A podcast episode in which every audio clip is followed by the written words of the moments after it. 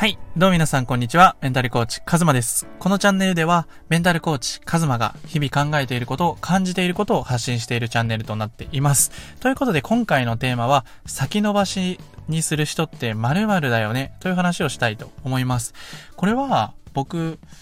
が、直接聞いた言葉なんですよね。で、どういう言葉なのかというと、先延ばしにする人って弱虫だよねっていう言葉を、あの、昔、聞いたんですよね。で、それが今僕の中にずっと残っていて、結構この考え方の方って多いんじゃないですかね。こう、先延ばしにした自分を否定しちゃったりとか、先延ばしにしてしまう自分自身がなんか弱い人間だなとか、なんかこう、雑魚いなみたいな。そういう風に感じちゃう方って結構多いんじゃないですかね。僕自身も結構、僕が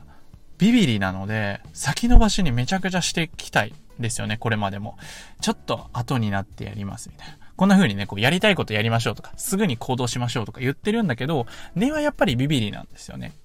できれば、こう、先延ばしにしたい。で、先延ばしにしたいっていうこと自体が弱虫とかではなくて、これって何か、こう、自分自身がなぜ先延ばしをしてしまうのかっていう原因というか、何が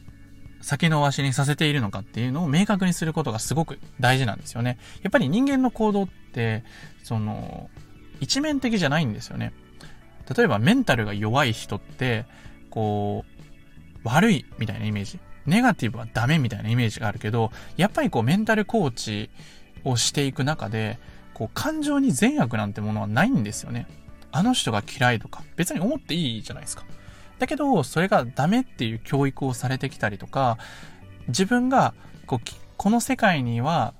嫌いな人がいちゃいけないんだ、みたいなこう観念、愛を持って接していきたいっていう風に、でも、こう深掘りしていくと、その嫌いな人から学べることがすごくあったりとか、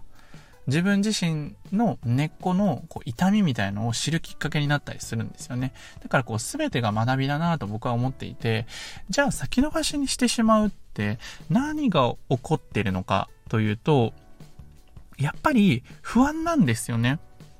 うん。あの、僕めちゃくちゃ不安。やっぱりビビリだから不安なんですよ。こう、自分がやりたいって思ってても、いや、やめとこうかなとか、リスクあるからなとか思うんですよ。で、先延ばしにするんですよ。で、先延ばしにするってどういうことかっていうと、本当はやりたいんだけど、その不安の方が大きいから、また後でやろうってなるんですよね。つまり、やりたくないことではないんですよね。本当はやりたいことっていうことをまず気づくことが大事。先延ばしにする人っていうのは、やりたいことめっちゃあるんですよ。だけど、それを選ぶ自信だったりとか、勇気が持てないだけなんですよね。だから、やりたいことはいっぱいあるんですよ。で、ここで大事なのは、その、先延ばしにしている自分ダメだな、ではなくて、何が先の、何が不安なのかっていうのを探す。自分が何を不安を持っているのかっていうのを探すっていうのが今回の自己理解のポイントです。だから、あの、一直単に、こう、先延ばしにしてしまう自分がダメなんだとかではなくて、絶対に、その先延ばしにする理由があるし、その不安、何が不安なのか。例えば失敗するのが怖いっていうのならば、その失敗をどう改善していくのかっていうのを事前準備しておけばいいじゃないですか。で、その不安を、こう、と向き合わずに、あ、自分ダメだっていう風にやっちゃうと、もう何もできないんですよ。だって、怖いんだから、前提が。全てを不安ベースで見ているんだから、あの、先延ばしにするに決まってるんですよ。本当はやりたい。あの、今すぐにできる環境があるんだ。やりたいんだけど、今は危ない。失敗するかもしれないっていうリスクが頭の中にすごくあるから、それを先延ばしにするんですよ。準備を整えようってね。でも準備をしないんですよね、結局。うん。先延ばしにすると、自分ごとではなくなってしまうから。だから僕は、先延ばしにしちゃう性格というか、先延ばし、その不安がベースっていうのを分かっているから、じゃあその不安を最小化するために、すごく分析するんですよね。何が不安になってるのか。そのハードルが高いんだったら、すごく小さい。これだったらできるよねっていうハードルに小さくしたりとか、こう、自分がやりたいけど時間がないのであれば、じゃあどうやって時間を作っていくのかっていうのを探していく。で、もしこれが一人で難しいんだったら、こう誰かに頼ったりとか、特にこうコーチングだったりとか、そういうふうにこう対話を通して探すもの、あの、一人で全部やろうとするとしんどくなるんですよ。あの、やっぱり不安だから、何から始めたらいいかわかんないじゃないですか。だから、あの、不安が増殖していって、諦めちゃうとかやめちゃうって経験多分あると思うんですよ。だから、その不安を、その最初は、こう、なんだろう、補助輪をつけるというか、誰かに頼るとか、例えば僕だったら、あ、ちょっとこのアイデアわかんないなってなったら、メンターの方とか恩師の方に、こういう状態なんですけど、こういう時って何が原因なんですかねとか、絶対聞くようにしてるんですよ。なぜかっていうと、その人たちがすでに経験してることだったりとか、客観的にその物事を見てくれるから、やっぱり自分事だと、こう不安になるんですよね。やっぱり。自分ってダメだからとか、そういうふうにこうネガティブな視点に入っちゃうんだけど、それを入らないために、こう外注する、環境を作るっていうのがすごく大事です。で、この、一人でどうにかしちゃうマインドっていうのも僕自身もめちゃくちゃわかるので、また今度詳しく話したいなと思うんですけど、あの、ここで大事なのは、その、先延ばしにする人っていうのは弱いわけでも、ダサいわけでも、弱虫なわけでもなくて、単純にその不安、何が先延ばしにしているのか